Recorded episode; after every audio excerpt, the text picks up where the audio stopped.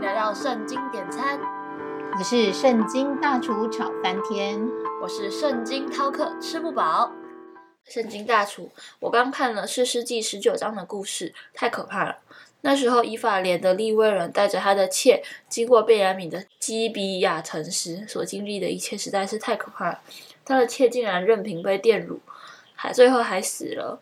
这件事，社现在社会的角度来看，都算是一个很残忍的社会事件呢。确实，基比亚城的便雅悯的匪徒确实是罪恶非常大。但其实这个故事的最后，以色列的十二个支派有集合起来制裁他们的行为的。我就用四世纪十九章二十到二十八节来说说这个故事吧。开始上菜喽！四世纪十九章二十到二十八节。老年人说：“愿你平安，你所需用的我都给你，只是不可在街上过夜。”于是领他们到家里，喂上驴，他们就洗脚吃喝。他们心里正欢畅的时候，城中的匪徒围住房子，连连叩门，对房主老人说：“你把那进你家的人带出来，我们要与他交合。”那房主出来对他们说：“弟兄们啊，不要这样做。这人既然进了我的家，你们就不要行这丑事。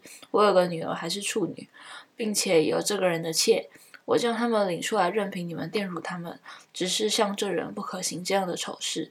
那些人却不听从他的话，那人就把他的妾拉出去交给他们，他们便与他交合，终夜凌辱他，直到天色快亮才放他去。天快亮的时候，妇人回到他主人住宿的房门前，就扑倒在地，直到天亮。早晨，他的主人开了房门，出去要行路，不料那妇人扑倒在房门前。两手搭在门槛上，就对妇人说：“起来，我们走吧。”妇人却不答。那人便将他驮在驴上，起身回本处去了。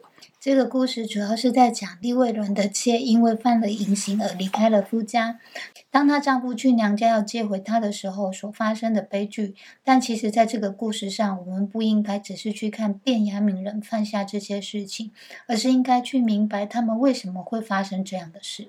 大厨，你这么说，我似乎有点明白了。如果我们总是只想去讨论他们犯下的是哪些罪，那不如去了解他们为什么会犯罪，并且真实的将罪的源头搞清楚，那才有可能可以找到解决这种罪行的方法。没有错，当时候以色列人已经经历了四十年旷野的日子，进入到了神所应许的迦南地。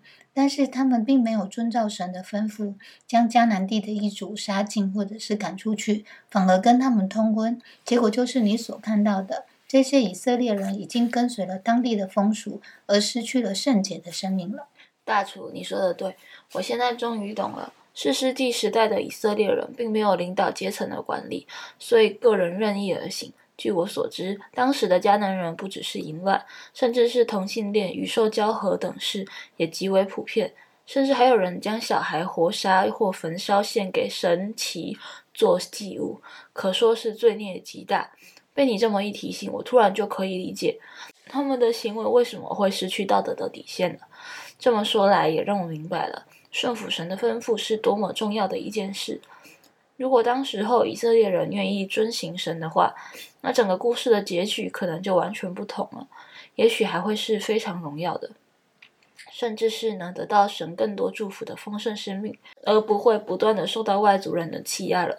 以前我看这个故事，总只会觉得，无论是变雅悯人，或是将那个切身切成十二块的动作很可怕，眼光都只专注在人的犯罪的事情上面。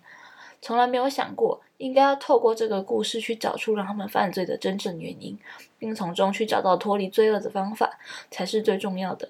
明白这个道理后，我终于理解神为什么要特别将这个故事记载在圣经中。我本来以为把这么可怕的事记载在圣经中，会让所有看到这个故事的人对以色列的观感变得很不好吧，而忽略了神允许记录下这样的故事，其实是有他的美意与计划。谢谢圣经大厨。你终于把我属灵生命的眼光敲醒了，谢谢大厨！记得锁定圣经点餐，一起来找圣经大厨点餐哦！我们下回见啦，拜拜，拜拜。